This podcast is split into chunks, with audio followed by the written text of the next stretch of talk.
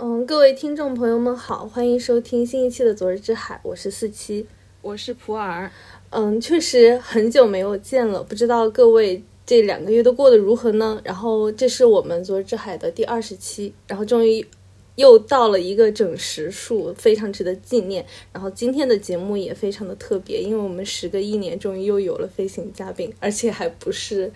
就是被我们免费薅来的。朋友或者同学，而是呃一位译者老师，叫做陈英，然后他是费兰特那不勒斯四部曲的译者。嗯，然后在节目开始之前呢，我本来是想要分享一下停更一个月的小小感受，然后做一些回应。嗯，但是呢，一不小心就写太长了。嗯，为了不喧宾夺主，所以我们这次打算先把这个部分放在最后。嗯，就让我们直接进入今天的主题吧。今天我们想要聊的一本书叫做《虚掷的夏日》，呃，非常非常感谢陈英老师答应来上我们的节目，所以呃，现在先麻烦陈英老师做一下自我介绍吧。呃，四呃四七好，普洱好，我非常高兴，也是我第一次在聊这个，就因为《虚掷的夏日》出来。之后没有多久，也是我第一次在那个哈媒体上聊这样的一个一本书，一本意大利语的嗯文学作品。嗯，我我先介绍一下，大家好，我是陈英，四川外国语大学的意大利语老师，平时也做一些意大利的文学翻译，可能大家比较熟悉的是《那不勒斯四部曲》。但是，但是除了四部曲之外呢，还有我还是翻译了很多的，嗯，意大利的现当代的一些文学。所以，这个这次我们要聊的《虚掷的夏日》就是一个哈七十年代的一个作品，意大利的一个嗯文学作品。嗯，说实话，我自己非常的兴奋，因为其实我是在本科的时候就读了《那不勒斯四部曲》，然后后面也发现，其实从这一本小说开始，有非常非常多费兰特的作品进到国内，然后也关注到，比如说陈英老师，就好像变成了他的专属译者一样，就是持续为我们翻译了特别特别多很好的小说。因为其实自己也是当编辑嘛，嗯，也跟译者有过很多的交道，我自己是。真的觉得翻译不是一件容易的事情，哪怕是为了宣传一本新书，可能需要听译或者是翻译一下，嗯，作者的一些访谈回答，我也觉得非常的累。就是觉得翻译不仅是一件脑力活，还是一件体力活。嗯，也正如刚刚陈英老师所说，他其实还翻译了好多意大利文学。其实在这里是想要作为读者先表达一下我们的感激之情，因为就是觉得有。有这样的译者是我们的荣幸，也非常感谢，就是可以成为一个桥梁，让我们可以读到那么多好的作品。谢谢，谢谢思琪。好，那在正式开始之前呢，就是我们觉得有必要先为大家简单介绍一下这本小说的内容，再开始我们与陈英老师的讨论。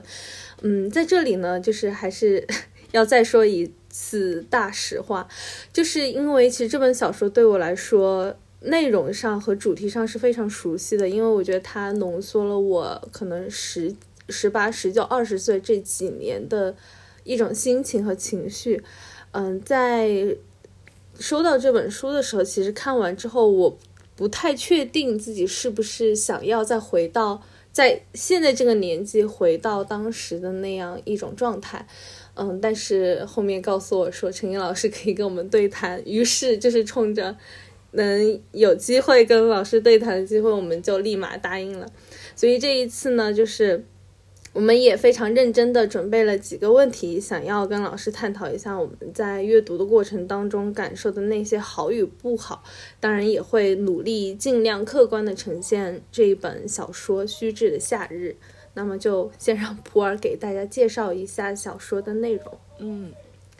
这本小说的故事其实挺简单的，就是它主要写一个忧郁的、无所事事的一个年轻人，他叫雷奥，雷奥。然后他在战后经济复苏、秩序将要重建的这个罗马城市里面游荡，但是他一直都没有找到自己存在的位置。然后这个人他就一直流连于各种聚会啊、女人还有酒，然后身边围着几个和他一样。对人生兴致缺缺的朋友，在一次聚会的角落里面，他认识了阿丽安娜。阿丽安娜，他认识了阿丽安娜。无可否认的就是他很爱这个女人，但是这两个人之间的关系总是若即若离的，就像就像他们对待自己生活那样很随意。如果我要用一个词来形容我对这个故事的感受，或者说形容这个故事的话，我可能会用游离。我第一次感受到这种游离是雷奥告别他父亲的时候，他看到他站在站台上面的父亲，然后我觉得也可以几乎算是他第一次认出他父亲真正的模样。然后我感觉那一刻。父子的连结就要达成了，但是马上火车就呼啸着开走了，把雷奥带到了陌生的城市。这个小说就总是这这个样子，在意义要落地的时候就远远的撤离开，就人物和他可能和他的动机和他想要做的事情，就总是维持在一种边缘的地带。然后雷奥和阿丽安娜的爱情也是这样，就是当他满怀爱意的。等着阿丽安娜从人群当中走到他面前的时候，阿丽安娜就跟他说了一句话：“他说你不要觉得我会爱上你。”所以他们两个其实就是在小说的主体部分就一直在海边，在这个城市的各种角落里面游荡。嗯，雷奥呢，他也一直都在摸索阿丽安娜的真正的心意，也因此就是做出了好几次我觉得颇有勇气的决定，就是他说：“嗯。”我想要好下定决心，想要好好生活，想要找一份正式的工作。但是每次这样的决定之后，阿丽安娜都会离他更远，甚至会去投入别人的怀抱。所以这个小说里面几乎所有的事情都是失败的，意义也总是很处在一种很歉然的状态。他的朋友雷奥的朋友死了，但是没有办法支付葬礼的费葬礼的费用，就是连死亡这种被生者庄重对待的事件也会。潦草了事，然后到最后，恋人也真的离开了，嗯，所以到最后就会发现，所有的狂欢痛苦都不可避免地走向了虚无，然后到小说的最后，雷奥他也跳进了大海，这个结局呢，也没有给人一种回光返照的激昂或者启示，没有那种感觉，或者说，其实最开始小说第一章，雷奥就坦白了他从始至终那种最真实的体会，而且这种体会。从开始到结束都没有一点改变，那就是他觉得世界是需要向他道歉的，因为他感受不到自己存在的意义。嗯，但是怎么讲呢？就是我觉我我其实我的阅读体验跟普洱一样，我我也觉得虚掷的夏日其实它真正的主角就是这种虚无的情绪。嗯，要怎么样去描述呢？我感觉，哎，其实我感觉跟现在。的时代情绪是有那么一点相似的，就是有一种不知道该何去何从，不知道该追求什么，该对什么认真。就是当然也也很有可能是因为你太过认真，导致你最后很失望的发现这个世界上没有什么是值得的，这个世界就是个草台班子，所有人都在配合演戏，或者把这一切值得严肃认真的东西当成一场儿戏。所以我会觉得在。这本小说里面其实酝酿着一种存在的危机，一种对整个世界非常深刻的失望，是一种本体论上的虚无吧。就是一切都无所谓，一切都没有意义，我就随风飘荡，我就什么都不干，反正也没什么值得，连生命本身也是不值一提的。就是正如我在这一刻可以呼吸一样，我在下一秒我也可以停止呼吸。这一切真的很无所谓，哪怕是雷奥或者是。嗯，任何其他人，任何什么样的生命，在今天陨落，也不会对这个世界产生任何的影响，也不会激起任何情感上的波动。所以，这个世界可能对于雷奥这样，我觉得他是有点钻牛角尖的一个人。我觉得对于他这样的人来说，可能这个世界就是一片遍布死物的沼泽地吧，所有人都在下线。所以我觉得这种，在他身上体现的是一种存在主义式的危机，嗯，所以我会想，所以我之前也会讲说，我觉得这是我在十八、十九岁时候的情绪，嗯，我也相信这样的情绪可能大家都或多或少的经历过，就算不曾有过这样的感受，我觉得大家也不陌生，因为其实。这样的情绪在很多文学作品，甚至是电影当中都有所体现。在这里，我们就先简单列举几部，或许可以让大家有更为直观的感受。比如说加缪的《局外人》，萨特的《恶心》，或者说啊，我们再稍微大胆一点，把时间线稍微推远一点点，比如说托斯托耶夫斯基《罪与罚》下面的那个大学生拉斯科尔尼科夫，我觉得他也是算的。呃，就电影来说的话，嗯，我觉得法国新浪潮的很多电影也是啦，比如说戈达尔的《精疲力尽》，还有我个人非常爱的导演导的一部长片叫做《鬼火》。那意大利导演，我觉得他也是有拍过类似的东西的，比如说费里尼的《浪荡儿》。嗯，我觉得在这样的一些作品当中，其实我们多多少少都曾浸淫在这样的情绪当中。嗯，然后那我们就直接进入提问的环节吧，就是先从虚掷的夏日的那个虚无这一部分开始。因为我觉得在呃这本小说里面，其实我会因为我自己读法国文学比较多，我在读的时候其实不自觉的会跟比如说法国文学的相关作品进行对比，我就会发现它有一些不同，在于就是它好像是把这种虚无的情绪作为了一种前提。并没有进行过多的解释，只是，但是呢，你从字里行间还是能够得到一些小的暗示。就比如说小说一开始，我们其实可以读到叙述者那个我，他比如说曾经服过兵役，嗯，很难融入到这个社会的秩序当中，他其实是一个局外人。在这里，我就想引用一下书里的原话，嗯，大概就是这样写的。我的那些朋友想法很明确，他们想大学毕业、结婚、赚钱，但一想到这样的前景，我就觉得难以忍受。父亲默默见证了我融入社会的各种尝试，并把我和几位姐姐进行比较。姐姐们很风光，年纪轻轻就结了婚，丈夫全是公司职员，都是好男人。父亲什么话也没说，而我也像去海边给祖父取水那次一样，借机保持沉默。紧接着呢，就是感觉也跟那个整个时代背景很有关系，因为呃，书中也有暗示，意大利在战后那十几年的经济奇迹，好像是可以让他在保持与社会距离的同时，也可以很好的养活自己，就是过上一个还算体面的生活。嗯，在接着往下读，就会发现有着这样类似情绪的人，其实也并非只有他一个。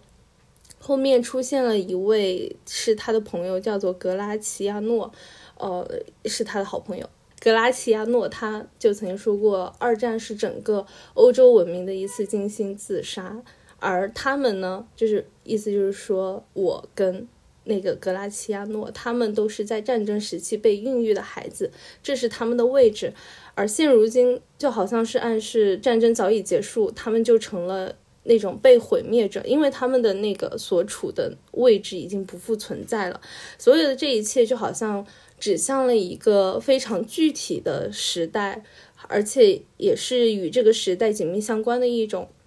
创伤。那么我们在这里想问的第一个问题就是，想问陈老师，《虚掷的夏日》中这些情绪与什么样的时代有关呢？就是这个作者他的写作背景如何啊，以及。作者他在构思这个小说的时候，他的写作动机又是什么样的呢？嗯，我觉得这个小说是在应该是七四年在意大利出版的，因为它出版之后就是得到了意大利当时的文学大腕儿娜大列金斯伯格，金斯伯格，她是一个女作家。当时因为这个书写出来之后四处投稿，然后就没有人接受，没有任何出版社愿意出这本书。然后他想了一个什么办法呢？他把这本书就交给了那个金斯伯格他们家的那个门房。这个意大利的那个房子楼下都有个门房，帮收东西的那个，所以所以这个晚上，这个金斯伯格回家之后就看了这个书，就觉得这个书还是不错的，然后就推推出来说这个让这个书获得了一个当时的一个未出版作品的一个奖，就是一个还是挺重要的一个奖，所以这个当时这个书一出来的时候就卖了一万多册，然后后来中间又沉积了很多年。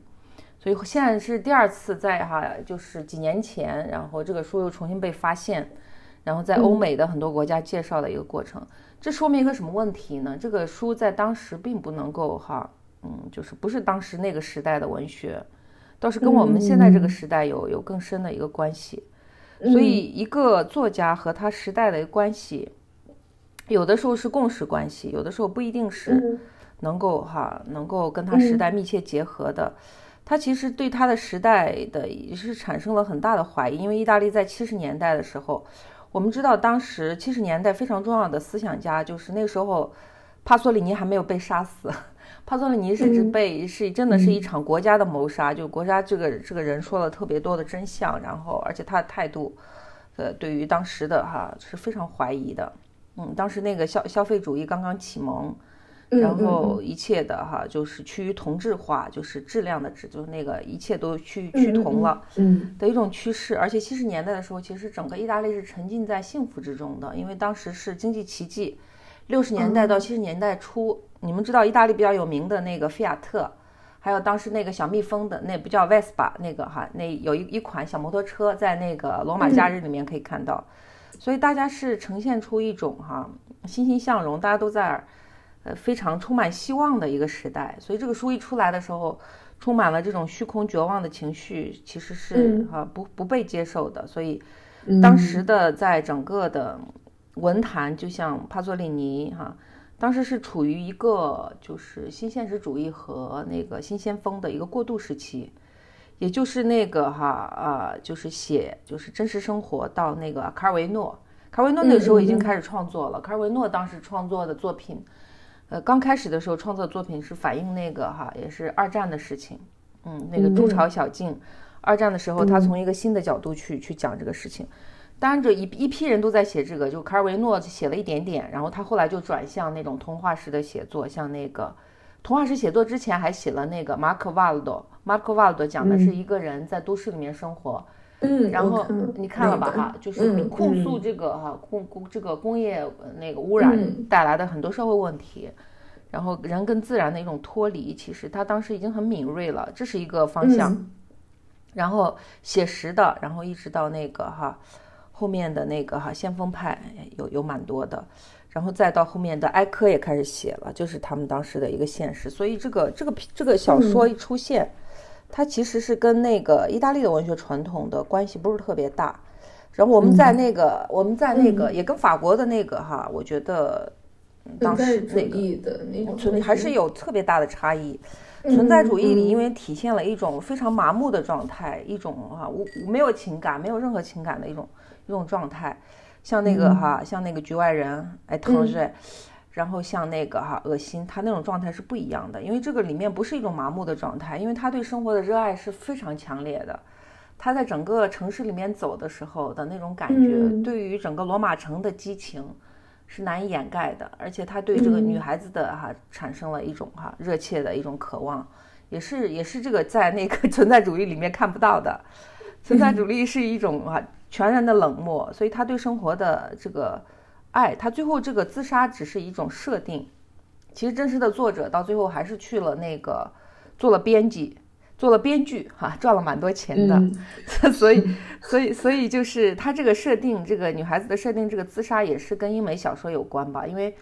这个小说《虚掷的夏日》里面，这个文艺男青年家里面一直存着好多书，全是那个哈英美的一些小说和诗歌。嗯，是的。所以这个结局的设定其实受那个哈杰克伦敦那个马丁伊登那本书的影响。那本书的结局就是他就跳海了。他一想这一合计这个事儿，呃，这个小说这样一写哈，所以这个虚空，嗯，是一种，嗯，它也是一种虚空感，但是它只是一种哈。美国美式的咖啡不是那个 意式的浓缩，所以那种感觉还是特别美国小说的感觉。所以他当时哈，也是对于诗歌的、对于世界的一种一种哈态度。我觉得所有的这些比较精彩的小说，它还还是根本上会呈现出一种人生观、一种哈生活态度。所以这个小说一开头，就像你刚才举例的那样的，一开门见山就摆出了一副姿态，就是当时的一种哈厌世姿态。它是一种，它这种厌世是对于当时的一种消费主义，他怀念的是当时奥匈帝国时期的一个文化兴盛的一个时代，他还有一种怀旧情绪在里头的，所以他，他所以他就直接就摆出了他的人生姿态，就不根本不想投入这个时代，他这个姿态，他这个姿态还是生活还是远远看着就好，他这个时代。的的确是一个大家都想朝一个方向走，他就觉得不是不是特别愿意的一个格格不入的这样一种情况。的确，这个世界上到现在这个时代也是这样的一种情况哈。很很多人一想着要大学 A 毕业，然后结婚生子，肯定就活不下去了。所以，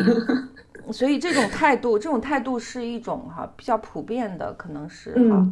的一种年轻人会产生的一种态度，也不是所有年轻人，一部分就是偏沉浸于文字世界的这种年轻人产生的一种态度。主要这个作家作家是这种人生态度的呈现，其实整个的欧洲、意大利的文学史，其实这种这种哈，一直到中世纪结束的时候，这种态度都是有的。他们就是，嗯，他们就是，比如说当时意大利文学产生的时候，就有一个人叫哈，呃，雅科波·达洛迪，这样最近一段时间我在看呢啊，他一出来就是公然和时代为敌的一种人物。然后就觉得这个哈愤世嫉俗，他就要成为这个时代的所有人的敌人，然后站在对立面。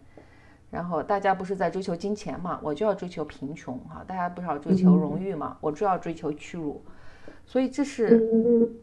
这种人生态度，还是就是在当时哈，呃，就是一种一种逃避现实的方式吧。因为这个 Leo 就是这么想的，他是看看看看热闹，然后再找个清静的地方看书。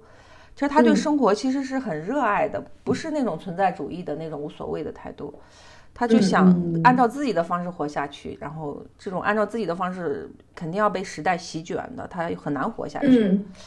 然后这个跟那个作者还是相特别特别相关，因为这个作者哈，John Franco Gallegari，他是这样的一个背景，他就是小时候是在非洲出生的，因为这个当时意大利在非洲还是有殖民地的。然后，当时意大利其实那个叫花子殖民地，第二次世界大战的时候称之为这样的，因为他们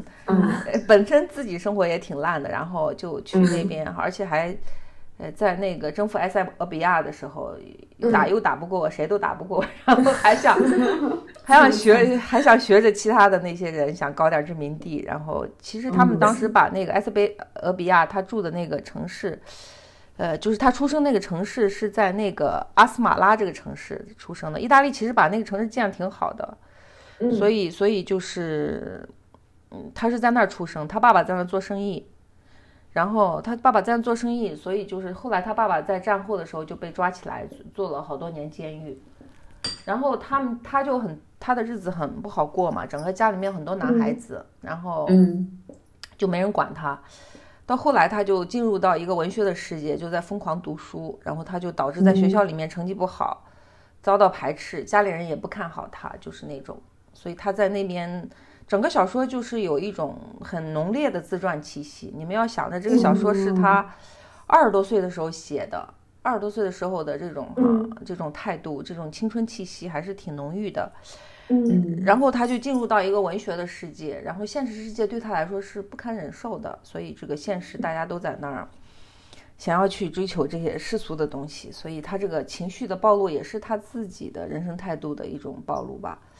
嗯，整个小说，所以他的写作背景基本上就这种情况，然后跟他自己的个人经历有关，然后跟时代的当时的是逆时代而而行的一种态度。嗯。其实我刚刚就是想说，他在那个小说一开始的时候，其实他并没有非常给出一种很详细具体的时代描写，就是给一种好像很宽泛的一种刻画，似乎就是想说，其实这个并不是仅仅局限于这样的一个时代，就是给解读这个小说，好像就是让人可以去投射属于我们这个时代的诸多细节。嗯嗯，的确，他有一些有一些介绍。他说那些年好像金钱要比任何事情，被任何时候都变得重要了。其实那个是消费主义的一个开头的时期。然后七十年代的时候，因为正好我觉得还是比较对应中国的这个现在的这个当下的，因为嗯是的，因为的确是我们刚刚经历，或者是正在经历一段这个哈经济奇迹哈，而且会有一种强烈的，就是感觉这个。嗯，雷奥他自己的那种自觉于这个社会秩序之外的那种选择，就是因为他感受到这些秩序在好像在席卷他，就是希望他加入他们，但是他又不愿意，所以就有那种有一种敌意的感觉。嗯，但是不多，只有一点点。嗯，他是那种哈，因为因为那个还是他的价值观，还有他的追求，对人生的追求，追求一种就是海格德尔说的那种哈，呃，海德格尔说的那种就是比较有富有诗意的生活吧，富有诗意的一种，嗯嗯。嗯嗯嗯嗯嗯嗯，好，那我继续我的第二个问题，就是呃，如果说单从虚无这样的一个关键词，就是。因为我一开始的阅读是按照这样的关键词去理解的，我会觉得其实从情节编排上，我会觉得虚掷的夏日处处都在我的意料当中，包括结局的自杀，就是因为感觉自己看了很多类似的作品，所以就会觉得呃好像处处都很相似，但确实陈。就是像刚刚陈英老师说的，他对这个生活、对这个城市是有热爱的。我就会发现，其实他在同类型写作当中，真的有非常独特的地方。就是我觉得他有把自己的这个情绪非常具象化的融入到日常生活当中，融入到城市的每一个角落，就好像是。而且我觉得在这个过程当中，时间起到了非常重要的作用。就是这个时间在这个城市留下的诸多烙印，好像都被。呃，莱莱昂给关注到了，就是有一种非常细腻的时间感受。嗯，我也因此我也觉得，好像罗马也成了这个作者笔下的一个主角，就是很像一个变色龙，就是无论你是什么样的心情，你总能在这个城城市找到符合你心情的那一面。然后这些句子跟段落也非常的美。就让人觉得好像他的生命就真的是扎在这个城市一样，就是离不开半步。呃，到了该扬帆远去的时候，最后却哪里都没有去。就是我会发现，作者他其实很很擅长于发现并且赋予时节变化一个非常独特的韵味。嗯，在这里我。有勾画这样的一句话，就是外面的空气中充满寒意，还有阵阵微和的微风。春天和冬天在做最后的交接，季节总是在晚上发生变化，在人们没有觉察时节交替，我们正在见证这个时刻，这个宏大而默默发生的时刻。而且我也发现，就是好多章节其实一开始是以时间的变化作为开始的，比如说现在到了五月。再等几章之后，就说如今已是八月，这是我最痛恨的月份，因为所有人都出去旅游了，大家都扬帆远去了。我就觉得，嗯，就是这些对时间的观察也比较符合，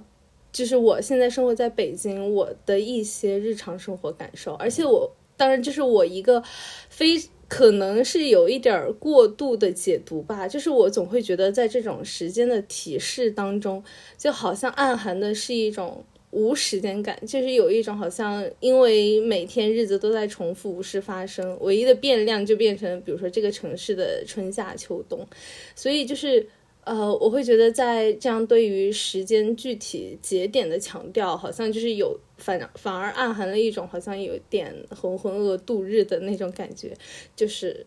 好像宏大的变化真的发生，但我们在见证却浑然不知，就是呃整个时间的流逝感，就让我觉得就是好像停滞，但是又很又在某一个瞬间会突然加速，嗯，我就特别喜欢这样的一。这样的一些时间的描绘，嗯，哎，这好像是我想要夸这个小说写的好的地方。嗯，是的，我也我也特别喜欢这一点，就是尤其是在这个小说前面那个部分，或者随处可见他对罗马的描写，就有一句话，我觉得他写的。就是特别的打动我。他说：“只要你爱这这座城市，它就会呈现出你们期望的样子。而你们要做的，便是随波逐流，享受当下，荡漾在距离幸福咫尺之遥的地方。”我也会感觉到这里其实有一种很不同于日常生活时间流逝的那种美感。就是你会感觉，在他的眼中，这个城市就是一座风景的博物馆，而且是那种去时间化的风景，就好像所有的景物。都在静止着，等待你的目光和触摸，就感觉可以随时走走到那幅画里面，就不需要加入什么时间的流逝才能赋予生活以意义。嗯，这就是我特别特别喜欢这个小说的一个地方。嗯嗯，我想说一下，就是其实它的这个罗马城，罗马就是外号就永恒之城，其实是这个小说里面的一个哈最重要的一个元素。因为这个作者对于罗马产生了一个，这个作者本来他的原籍是那个意大利北方的一个城市，呃，德里亚斯特，然后他又后来又在那个米兰，一其实一直在米兰生活。小时候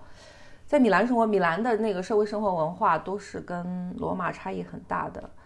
而且他从那个小时候年轻的时候，十几岁的时候，可能还不到二十岁的时候，就在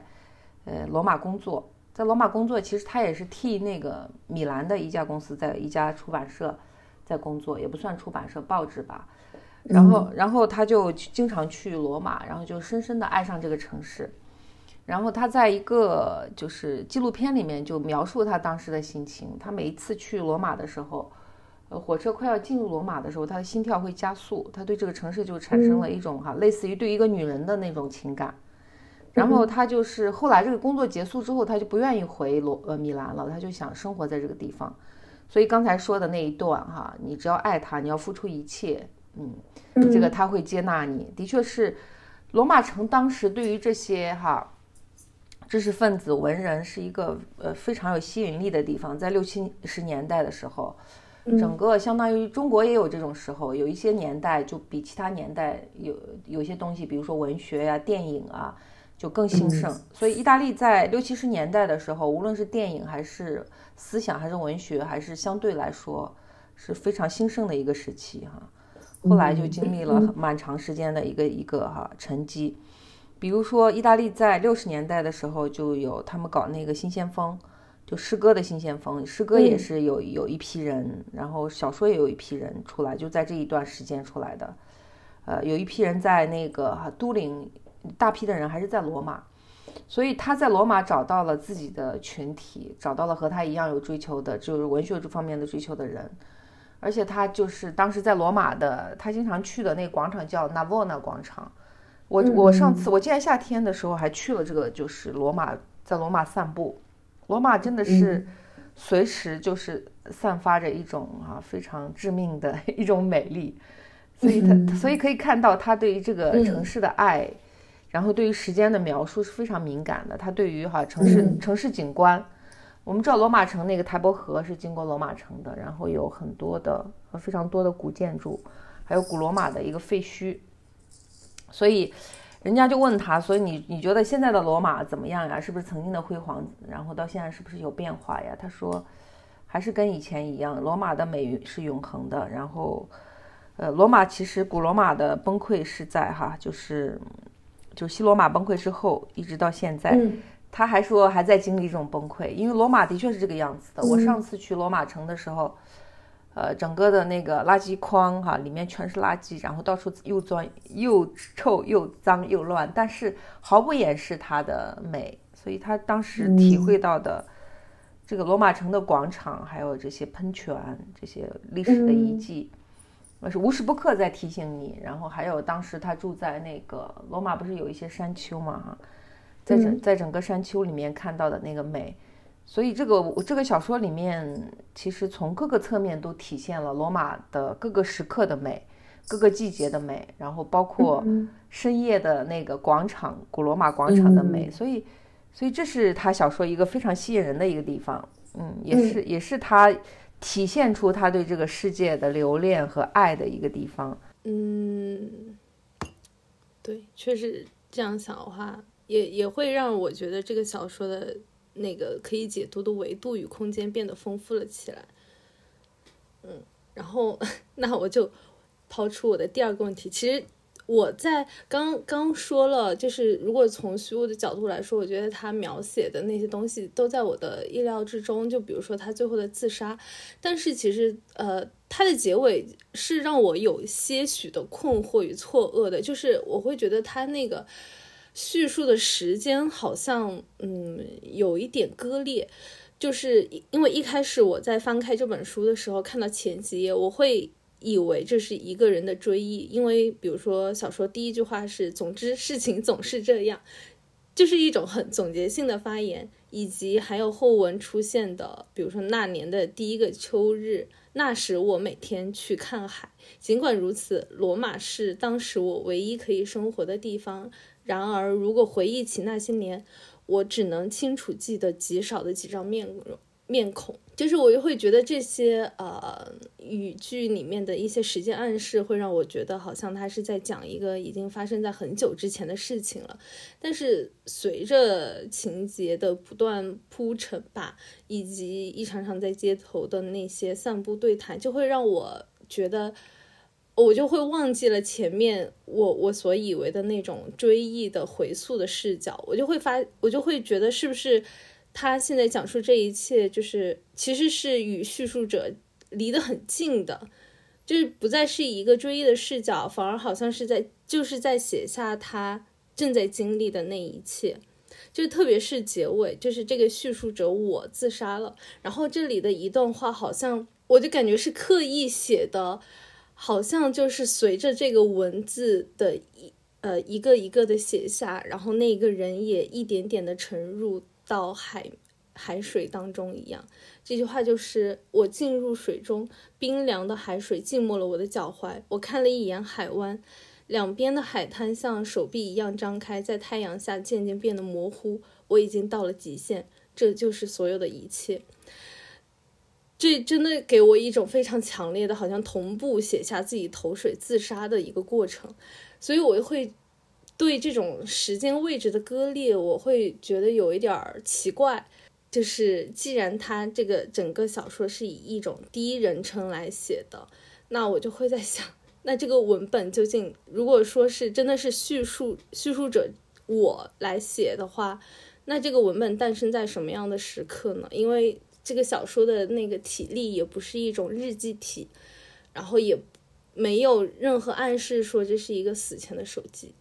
嗯，就对此我就会觉得啊，作者的处理是不是稍显有些草率？就给我一种感觉，好像是写到结尾，然后突然想有了一个想法，说哎，好像让他自杀是一个很不错的选择，然后就这样写了。嗯，目前我就是对此还想不到一个更好的解释，所以很想问一下陈英老师对这个问题的看法。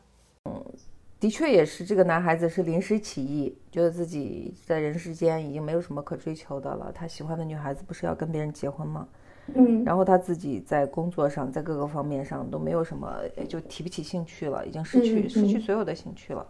就是一种临时起意的自杀。但是从那个，嗯，文文学结构来说，从那个空间叙事空间来说，它其实是一个圆环的。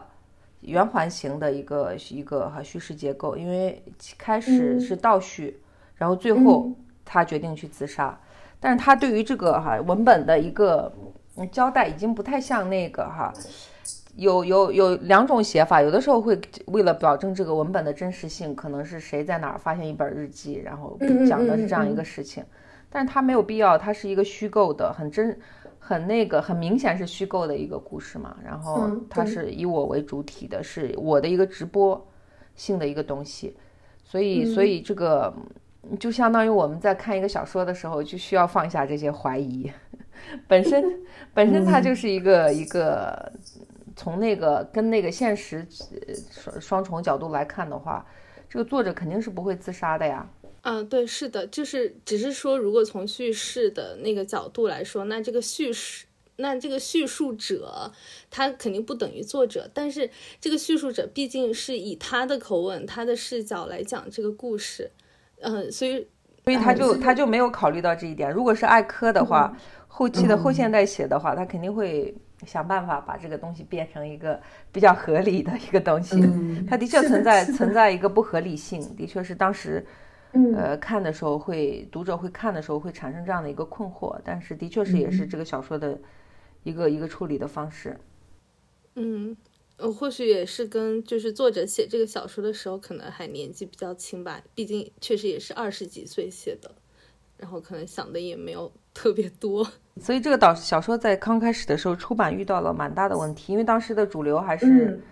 主流还是真实主义，就是那个哈和新现实主义，是是那种特别逼真的哈，嗯的一种一种状态，所以就是也遇到了遇到了很多。当时呃，当时在七十年代的时候，非常重要的作家，可能你们比较熟是那个哈，呃，Primo Levi 莱维，就是他在描述哈，他在描述，很喜欢他那个完全已经是另一种写作，啊，完全另外一种写作。当时这个也是比较主流的，还有一一大批人都在回忆，呃，都在回忆第二次世界大战时候的那些事情，所以，嗯，对，嗯，这个偏差还是蛮大的，你们可以体会到，这个这个好像是有一点轻率哈，有一点这个包括自杀都是一个临时起意的一个行为，嗯。其实整个文本和他的小说的决决定的这种仓促性，也是可以看到出来的。但是还是比较和谐的，在风格上。嗯，对，这个倒是，这个是。嗯，那就接下来就是普洱的问题。嗯，哎，其实就是我们很好奇陈颖老师关于这个书以及更多的关于这个女性角色的看法。嗯，但是其实仅仅是问这个问题，我们就斟酌了很久。嗯，因为我们都知道，现在对女性叙事的期待是越来越高的。就不管是女性被书写的方式，还是说女性作家的书写，所以我们就很想要知道陈英老师会如何看待《虚掷的夏日》里面这些女性角色。就是以我自己那个比较粗浅的阅读感受，我会感觉阿丽安娜她。更像一个比较模糊的工具人，打个引号。就我第一次有这种感觉是第四章，就是阿丽安娜她要求说，我们开车，然后我们去看那个圣，就是圣艾利亚的别墅。然后她她当时就提到了，她说，她就提到了普鲁斯特的贡布雷，她就说我在这样的房子里面就听听音乐，做做果酱就心满意足了。她觉得这里就像那个地方。然后这一段都是通过雷奥的视角看到的嘛。我就感觉那一瞬间，就好像他就把这个女孩子心里面的想法、欲望，甚至是她内心深处的那种冲动，看得很透彻，同时也会觉得看得有点低。然后我就感觉那一瞬间，就这个女孩子那种关于文学浪漫的想象，一下子落地到现实那种很不切实际的追求。那一瞬间，我也会感觉到这个女生在我的眼里也变暗淡了。那这些是不是因为？是否是因为这个 Leo 的限制视角，还是说是作者在写作的时候，他会通过这种，哪怕我看到了这些，但我还是无法抑制的很爱你，然后我最后还是得不到你，没有办法跟你在一起，这种来来丰富这个男主角内心的那种很虚无、很游离的那种感受呢？嗯嗯，就是这个人物非常有意思，非常美漂亮的一个女孩子，然后又很又很脆弱。我觉得她塑造的还是挺有点真实。这个女孩子其实不没有在生活中没有原型的，有原型的是那个她她姐姐艾娃，她姐姐艾娃是有有这么一个女人的。但是这个这个女孩子就像在其实，在文中已经有提醒了，包括那个格拉齐亚诺，就是那个那个作家朋友，就会说你是从哪个小说里面走出来的呀？你从哪个电影里面走出来的呀？其实已经点到了 点到了这个人从哪儿来的。这个就是一个哈，就是英美小说，我刚才提到的那个杰克伦敦啊，或者在路上呀那种那种里面的，总是有这样的一个哈漂亮的女孩子，然后但是非常的哈，其实是一点用处都没有 哈。其实其其实我们现实生活中也有这样的一个女孩子，而且在意大利就是六七十年代的时候，当时的女性意识并没有像现在那么的哈。嗯，是的，嗯嗯，当时的是一个，尤其是罗马社会是一个哈。呃，在好像在九十年代，好像要更甚，就是男性主义的一个哈，男性为中心的一个一个社会，的确是是这样的一个一个情况，嗯，所以这个人物出现在这里的话，呃，就是其实呃也是一个哈，从以前的从他的阅读中哈，就是诞生出来诞生出来这样的一个虚构出来这样的一个女女孩子的形象，嗯，而且。这个女孩子时时也是处于一种崩溃的边缘，她也是对是的，对美好的生活是充满渴望，但是自己的行动力又很差，然后只能后来通过这种方式哈，这是一个有点俗套的一个故事传统哈，然后他嗯就去找了一个非常有钱的一个哈画家去结婚，这样的一种一种结局也是。呃，也是也是可以推理出来的。当然，他如果是另外一种形象，他如果是一个哈三八红旗手，肯定肯定不会有做出这样的一个选择哈。他本身是没而无用的一个这么一个形象，的确是。嗯嗯，但其实我们问这个问题也是怎么讲？就是我们也收到了一些反馈，当我们分享一些嗯作品的时候，就是因为现在的性别意。性别意识越来越强了，其实难免在读到一些比如说呃文学名著经典的时候，也会带入这样的一种意识去，就是说的不好听一点，就好像是在审查这些文本一样，就会发现好像呃那些比如说所谓的正典、所谓的文学经典里面。就是对女性的描写不够，或者是有一些矮化，嗯，把她们作为次要的，呃，一个角色。但是就是在这样的一种解读之下呢，就是好像，哦，我就会觉得现在的人们好像有一点点，就是把这种性别的视角好像变成了一种非常，呃，有一些单一的评估标准一样。所以就是在现在这这种。呃，性别意识非常强烈的当下，在在在读到这样的一种作品的时候，就是该保持什么样的距离呢？就怎么样去试着呃理解，而不是批判这样的一种写作呢？而且就是我觉得这个呃有时间性的问题，然后我们我们如果用那个嗯。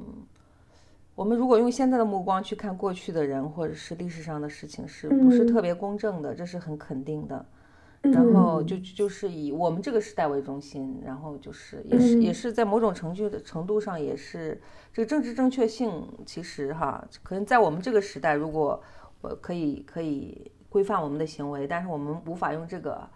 呃目前的。眼光去看过去的事情，的确，这是不仅仅是我们中国的问题，目前在舆论界的问题，意大利，意大利也存在这样的一个问题，所有的一切都趋于这个政治正确性，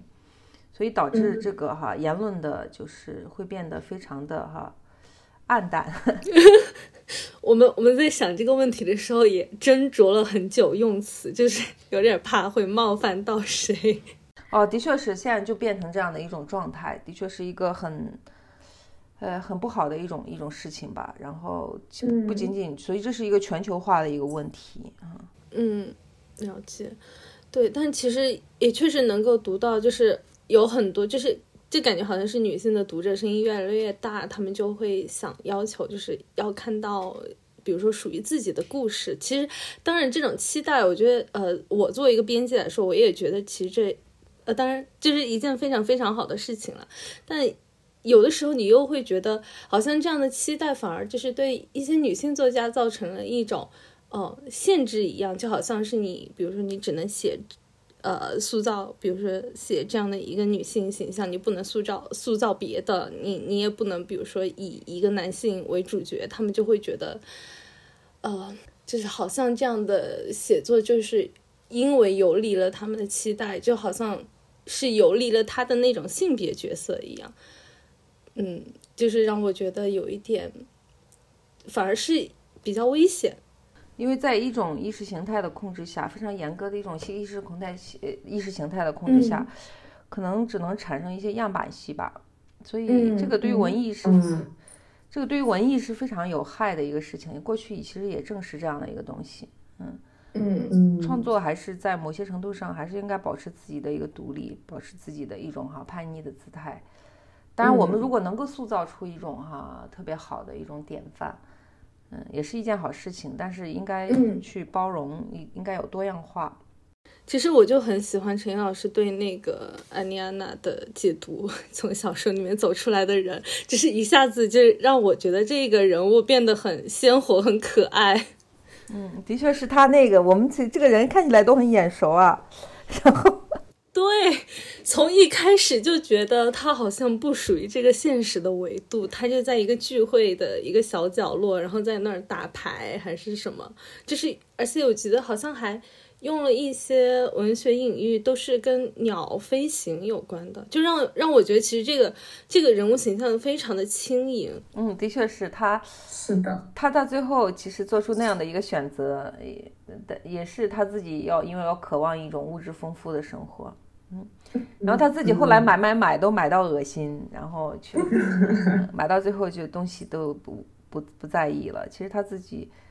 呃，整天说他也是一种反抗的一种状态。嗯，他问你今天干什么了？什么都没有干，创造了几百个红血球。然后就这样的一种哈，嗯，一种就是什么都不做的一种状态。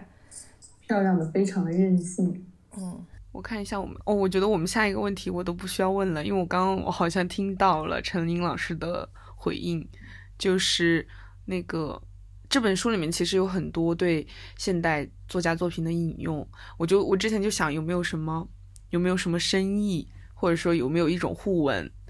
嗯嗯，这个是当然，他就是这个小说是产生于他早期的一个阅读。嗯，其实这个很明显。哦，这咖喱咖喱曲是其实是不投入到生活，他是他所有的他的存在是存在于这个，他整天不是不去念书，整天在图书馆。他当时在米兰，在米兰图书馆，然后嗯就是读书读这些哈。当时而且英美小说在意大利是非常主流的，非常大家都是在关注的一个东西，所以嗯他的这个作家除了他这个引用引用出来的很多东西，就是体现了他当时的一个阅读的一个产物。所以，所以嗯文本是产生于其他文本，不一定必须跟那个。嗯，但是他的的现实生活，他塑造的最好的还是罗马，然后嗯非常非常好的一个一个就是对罗马的这种情深款款，但不是他对罗马的感情非常深，但是他对这个姑娘的那种感情就是很很虚构了，你可以看得出来的。哎，是的，就是是他就说我送了他一本在火山下，但是我知道他永远不会翻开之类之类的话特别多。所以这个小说其实你们漏掉了一个非常重要的一个一个主题，就是酒、嗯酒精问题。嗯。酒精问题，哦，酒精问题就是喝酒的问题。嗯。嗯。嗯。然后那个，其实他的生活生活也不是说寄托在爱情之上的，他生活是寄托在酒精之上的。其实很明显，他为什么要跟那个作家就是格拉齐亚诺建立一种啊、嗯非常深刻的友谊，就是因为两个人都是有酒精问题的，嗯对，所以这个这个青春，然后再现再加上这个酒精问题，也是他后来你刚刚提到那本书哈，在在火山下、这本书，嗯其实也是一本跟酒精问题相关的一本书，也是一个人在对抗他的酒精问题。呃，所以所以这个才是这个小说的非常重要的一个主线。真啊，我们竟然漏掉，爱爱情不好意情，思了。爱情是一个特别，它就是为了丰富情节的一个东西，我感觉。嗯其实最深深刻的问题，一个是这个哈，就就文学的问题，对文学的爱，还有对城市的爱。然后再一个存在问题就是这个酒精的问题，其实是。其实我还挺喜欢他对那个作家朋友这个人的塑造的。当然，嗯我我是能够很很明显的发现他身上确实很有很多酗酒的问题，然后也很多他喝醉酒的画面，但是我好像真的忽略了那个。他不仅仅是那个不仅仅是 Graziano 的问题，而且后面出现了一个导演，嗯，嗯，就他们一起在写那个剧本。哦，后来那个导演，嗯，不是不是写剧本的，后来嗯他、是他认识了一个导演，嗯他在那个他朋友不是介绍他去电视台工作嘛，对对对，嗯嗯然后在那个电视台遇到一个导演，那个酒精问题也是非常严重的。后来，后来就是描写他们在一起喝酒，然后，呃，在整个工作的过程中，他们不是在拍一个拿破仑的片儿嘛？哦，是拍对，哦，然后那个那个导演，那个电视剧导演已经处于那种真的是崩溃的边缘，已经喝到不是在洗手间里面的那个情景描写。嗯嗯所以这个才是小说最真实、最最最赤裸的一部分，整个是酒精问题的一个抗争。然后酒精问题又是一个什么问题呢？就是一个还是跟这个主题有关，就是自杀的问题。嗯所以他们在反复讨论，就酒精是自杀的一种比较慢的一种方式嘛，哈。然后他们就经常开这个玩笑，他格拉齐亚呢就说我不着急，我慢慢喝。所所以他总是一一一一边酒是啤酒，一边是那个哈 whisky，所以这个是一个一个比较大的问题。嗯，其实刚刚说到电视台，我就我就又想到了我之前看过一个电影，就叫《玩乐时时光》还是《玩乐时间》，就是一个法国的默片。哦，我就觉得那个他对于电视台里面，他走到进去了之后，对整个里面的那个空间结构就是完全一无所知，然后里面的那个整个空间结构也非常的变形扭曲，就好像是有了无数道门，但是他怎么走都走不对。被人带着，不知道就是东拐西拐，怎么就拐到了一个拍摄地，然后，然后最后导演还喝醉在了厕所里面。这个描写让我觉得就是很荒诞，然后也也也让我觉得凸显，好像那个男主角他身上就是与一种就是朝九晚五、非常规规矩矩的那种生活秩序格格不入的一种感觉。的确是，然后就是呃，所以所以就是酒精问题是他的一个核心问题嘛，他小说主题之一，然后也是跟他的那个这两段比较重要的关系，其实。嗯，如果仔仔细观察一下，他跟那个就女孩子的关系都没有跟他跟那个就是格拉齐亚诺之间的关系深刻。格拉齐亚诺死了之后，对对对，死了之后他一直描写的非常多，然后而且这件事情是，呃，应该是作家有真实经历的事情。嗯嗯，其实也经历了朋友的死，也对他的生活可能改变也比较大吧。其实我的印象就是感觉就是他最后。就是投水自尽，一个比较大的驱动力就是在于他，就是他的朋友死了，然后他去了操办了他的那场葬礼。嗯，的确是。然后你，普洱，你来。那那我们主要关于文本的问题就差不多了，就是一些额外的好奇啦，就是因为我们知道陈英老师都是长期双线并行工作的，嗯。我们也真切的感受，因为我们俩其实都才工作两年，就感觉繁忙真的是生活当中的一大难题。就是不知道陈英老师是怎么平衡自己的工作，或者说有没有所谓的工作与生活的这种平衡存在？呃，生活呃肯定是，我觉得最主要的问题就是要有巨大的耐心。嗯，巨大的耐心，巨大的耐心，生活 是得有多大？这每天要提醒自己的那种状态吧，嗯，然后而且是做完一件事情再做其他事情，所以事情是非常做多的，嗯，然后而且就是要有规划，今天要做一些事情，就在做这些事情的时候一定要保持冷静，然后平稳的心态去做，一样一样做。然后今天早上我还交了一篇文章，所以呃就是。但是呢，就是教完之后，你不可能，因为人人的那个状态是必须要保持一种起伏的状态。你早上去用了脑之后呢，下午可能去通过散步呀、吃喝呀、运动呀各个方面去调节一下，然后都是这种状态的。现在我觉得我处理的也不是特别好，因为我还是蛮累的，嗯。嗯，真的繁忙真的让人好疲倦。嗯嗯，真的很累。然后再一个就是，除了耐心呢，就做做好一件一件事情。然后还有一个就是放弃呗。有一些事情，有一些事情如果实在加不进来，就不做了呗。嗯嗯，因为我现在的那个，嗯，因为我现在的那个工作非常多。我除了就是就是在学校这一块儿，然后再就是接了蛮多书。嗯，接了蛮多书，而且都是需要费特别费脑力和真体力的一个事情，所以，呃，就是在做一件事情的时候，最大的一个嗯见最大的一个那个什么吧哈，最大的一个嗯就是经验就是必须专心，做一件事情就是做一件事情，然后而且我是单核的。而且我不能一心呃二用，我做一件事情就做一件事情，然后做完之后再做别的，就这样。再做下一件事情。嗯。所以就是其实不是并行工作，就是只能是一样一样工作。比如说我今天有课的话，我就光上课，然后我把这个所有的投入精力就投入在这个心思就投入在这个课上，投投入在学生身上。如果我现在去玩的话，去散步的话，也是非常的放下其他的事情。嗯。要拿得起放得下的一种状态。嗯，我觉得我现在可能最大的问题就是，我是真的在多线并行，搞得自己非常的累。所以就一样一样来嘛，反正就是，嗯。然后昨天晚上我跟几个意大利人在一起吃饭，因为他们是从那边过来的，然后就聊这些年出的，就今年出的一些书嘛。今年出了蛮好几本书，其实有一些是之前做的，有一些是几。最近做的，反正是也是蛮多的，我自己也很惊异。嗯，然后他就说：“你睡觉吗？” 对，我就觉得我也想问你睡觉吗？而且我不但睡觉，每天晚上睡觉还得的分特别高，睡觉是非常重要的。我总觉得陈英老师，我看了你的翻译，我也听了你之前，就是我看了你翻译的作品，然后我听了你之前和那个吴奇老师聊的那一期，我感觉是你的一天是不是有七十二个小时？怎么可以做那么多事？所以就是就是笨办法呗，反正就是做一件事情慢慢做呗，嗯，然后就是耐心，时刻要耐心。其实真的是，而且真的睡得很好，而且是下午的话一般都不怎么干活的把，所有的东西就是事情，就放在自己精神比较好的时候做，嗯，不要不要那个。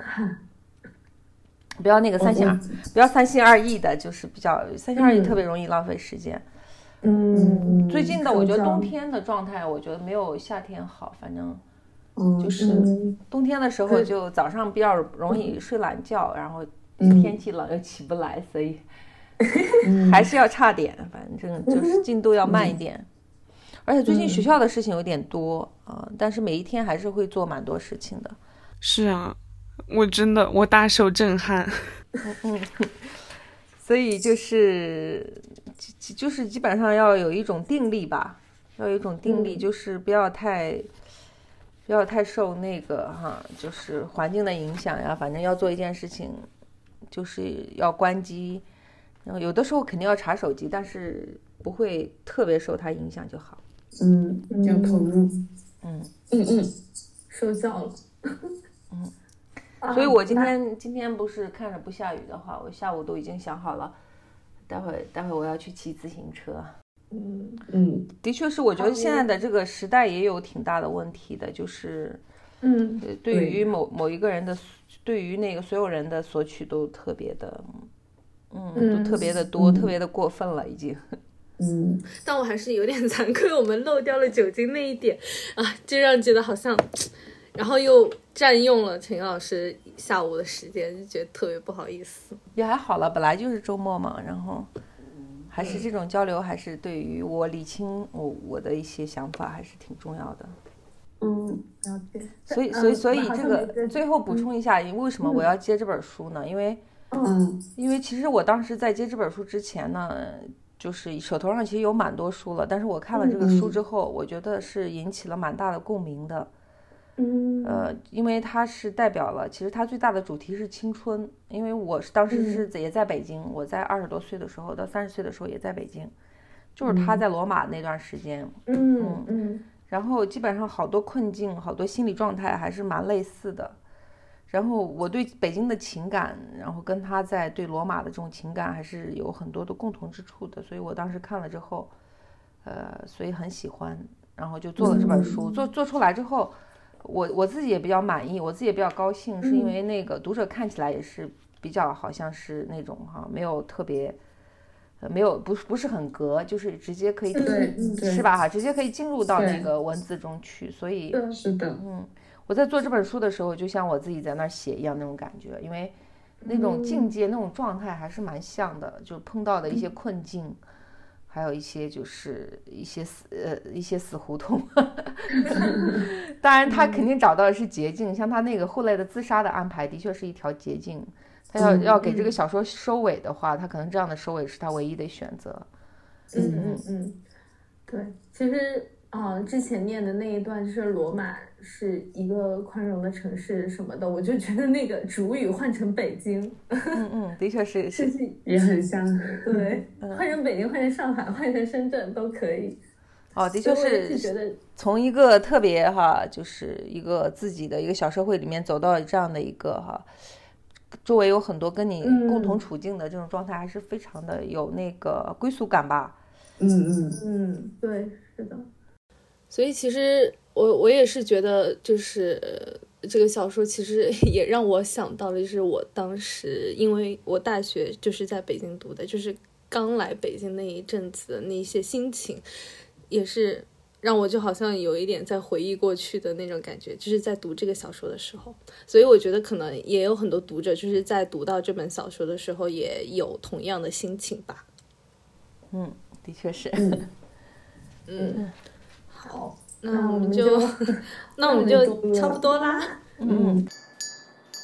好的，那我们关于这本小说的分享就结束了。然后现在来讲一下我们停更这两个月的一些感受吧。嗯，呃，其实我一开始对这两这两个月的设想，我就以为我自己会很忙，会多线并行，结果没有想到就是十月开始没多久，就遇到了一些不太好的变故，就是一些进行中的项目就发现突然夭折了，所以就开始变得很闲。嗯，但是我也发现好像自己不太愿意看书了，就是因为会频频自问，就是好，那我读完了，然后呢，干嘛呢？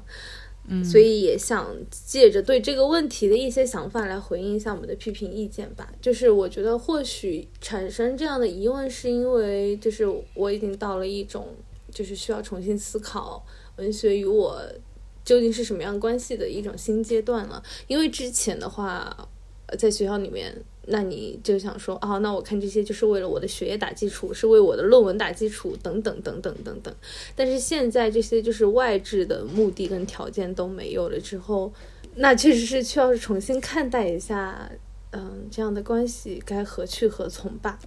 最直白的一个问题就是，那我为什么要读呢？就特别是在文学院的时候，其实我觉得我们文学院的第一课吧。也不能说第一课，就是入门的第一课，就是要学习从文本出发，而不是从我出发。就是要在理解小说的时候，同时要小心的把自己拿掉。就是换言之，就是我不会因为在一个人物身上看到了我的身影，我就喜欢这个作品。我不需要去成为那个人，或者说我是那个人，我才喜欢这个作品。所以，就是我的阅读不是为了逃避生活，就是要沉浸其中，要把我跟小说中的人物融合在一起。嗯，其实我觉得，我想在读的时候，我喜欢的是要去看作者是怎么样小心编织。那些谜团，那些故事，就是对技法一种解读，我觉得本身就是一种享受。而且，嗯，就是当你认真的去思考文学这个问题的时候，你你也会抛弃另外一个很朴实的想法，就是好像要试图通过文学去明白什么才是生活，我该如何生活，就好像读小说中的人物通过。读他们的故事，我就能够有所获益，得到一些经验教训一样。就是我觉得这个想法可能是呃，我当初读初高中的时候，就是一些应试教育传输给我的想法。但是其实，呃，你后面就会发现，小说家没有这个责任来教导我们。哎，这也不是小说的功用。就如果说他刻画了现实，我们想要问这一切是否是真的？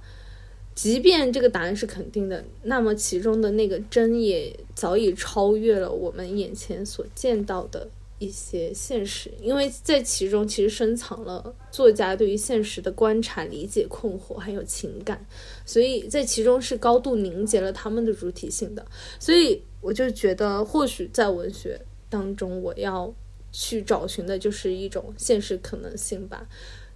现实绝对不仅一种。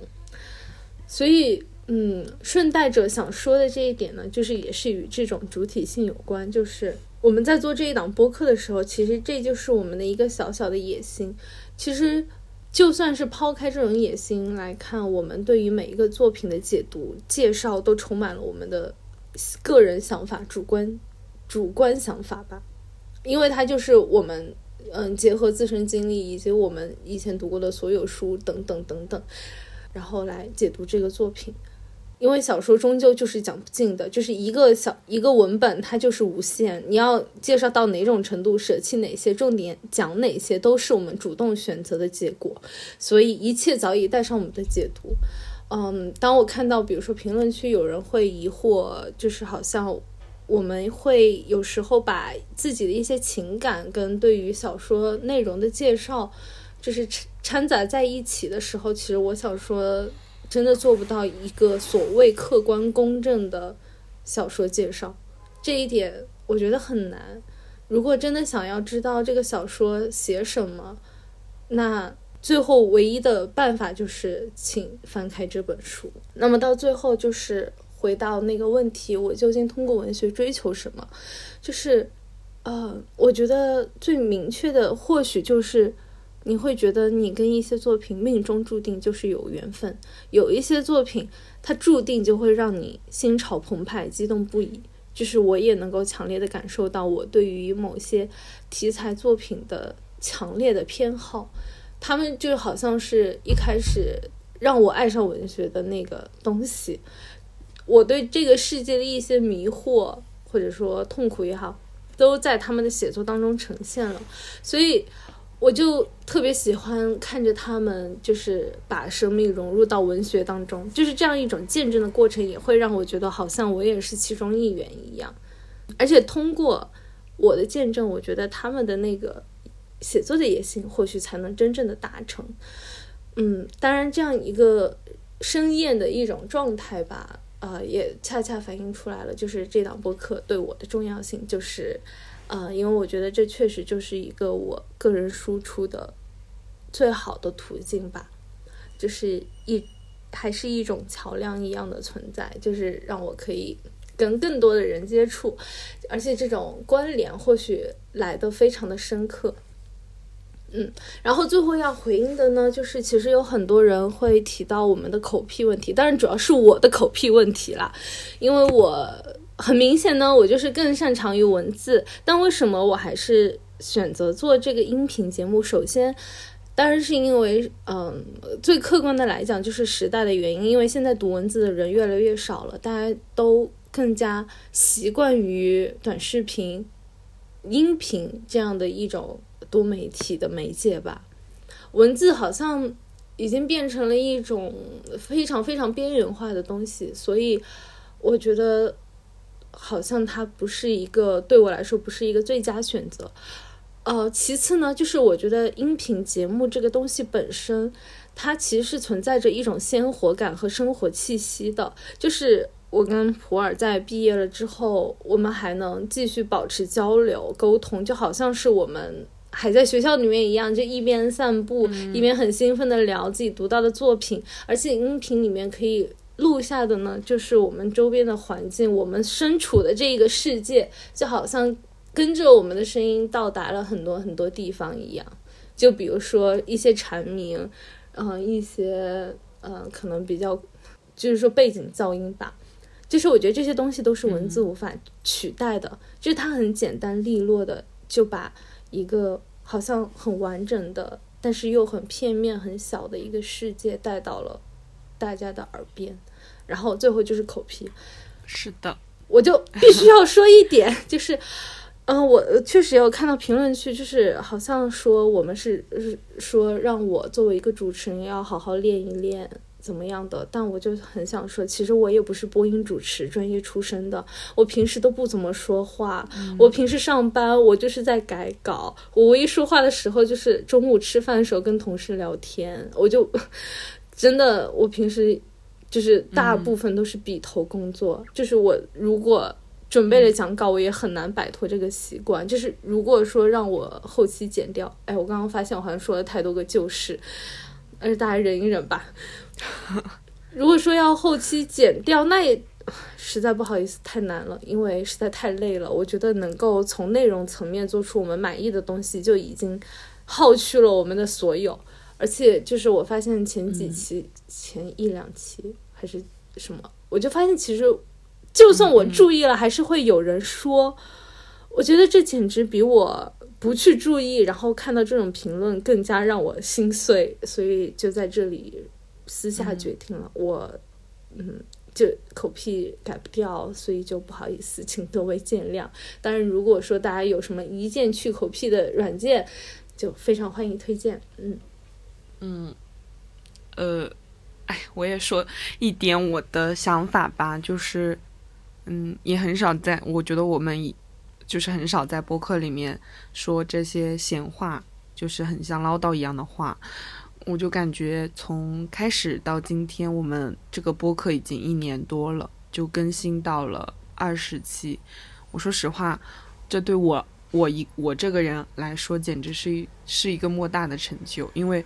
我这辈子除了上学、读书、考试、写论文、工作这些被要求我必须要做到的事情，我经常在生活中的其他事情上面摆烂。就是我内心深处就是没有什么非做不可的事儿。没有什么非去可非去不可的地方，甚至就也没有什么非读不可的书。就真的，我的内心深处就是这样的人。之所以我在昨日之海这件事情上面没有摆烂，一当然是因为思琪对我的鞭策，二是因为我真的很喜欢读，很喜欢写。我觉得这两件事本就不需要被听众听到，也不需要被别人注目，就可以让我很满足。我发现，反倒是我的声音被听到之后，我就没有那么满足了。就是，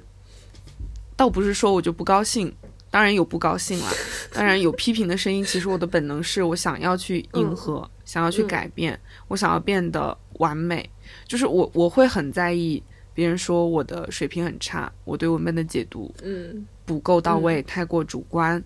嗯，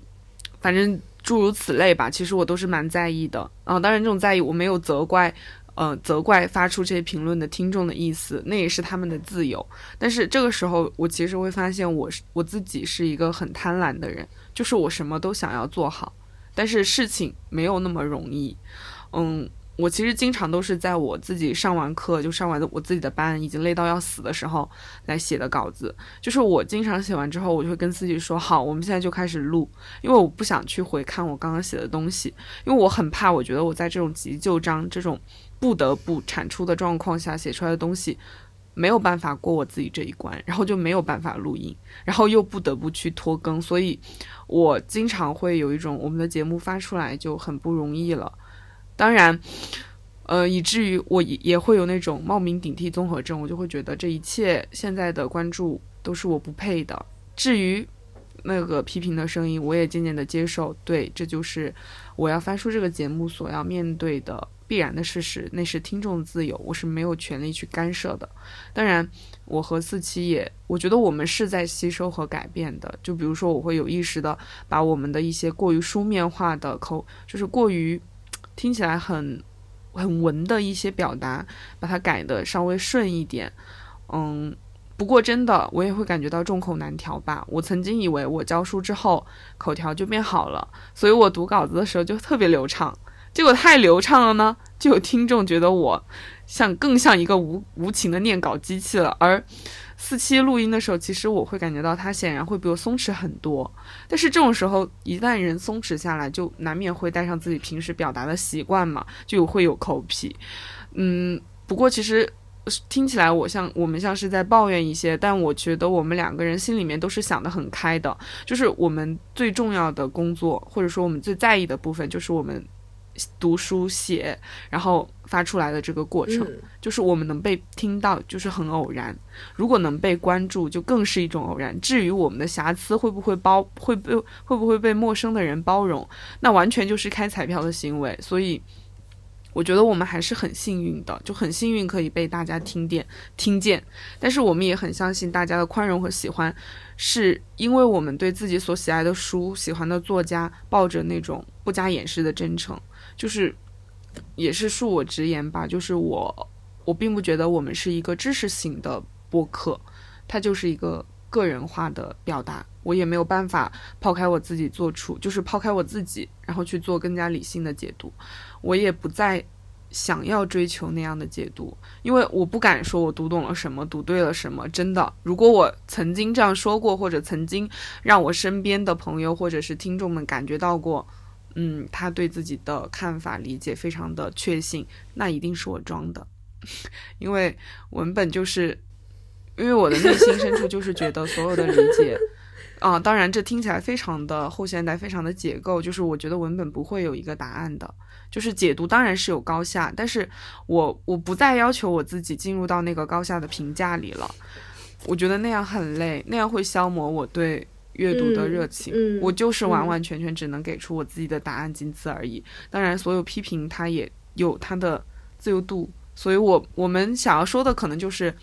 嗯，各位听众也就随意，我们也就随意，就仅此而已。对对对，嗯，随意了，对，是的，是的，嗯，是的，以后我们就不提了。对，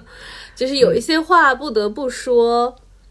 对，因为就是其实。呃，之前就是没有商量这件事情，但是我们又共同做出 停更这个决定的时候，哎，在此之前确实看到那些评论，就会觉得啊，文谁说文字没有力量、没有重量的？是的呀，简直重千斤好吗？就是到后面就确实有一种拖不动的感觉。嗯，然后其实其实这两个月我的心态，我自认为调理好了，所以就是，嗯。对，反正就是为了准备播客的时候看看书，然后我会觉得这是我生活下去的一个重要的支持，所以这就是我的想法。对我也没有，就是，哎呀，没关系，大家肯定懂我的意思。好，就不说废话了，就就就这样吧。然后最后下期预告一下，嗯，可能会讲东，也可能会讲门罗。然后讲，嗯，一切呢就取决于别的，就是门罗的进度能不能上市。对对对，公开、嗯。东的话，其实我一本都没有想好啦，就是。其实我想好了，但是我还没看完。啊、我我最近看的书一点都不东。那你赶紧动起来吧。好的。那就 好，那就这样，我们下期再见，拜拜。下期再见吧，拜拜。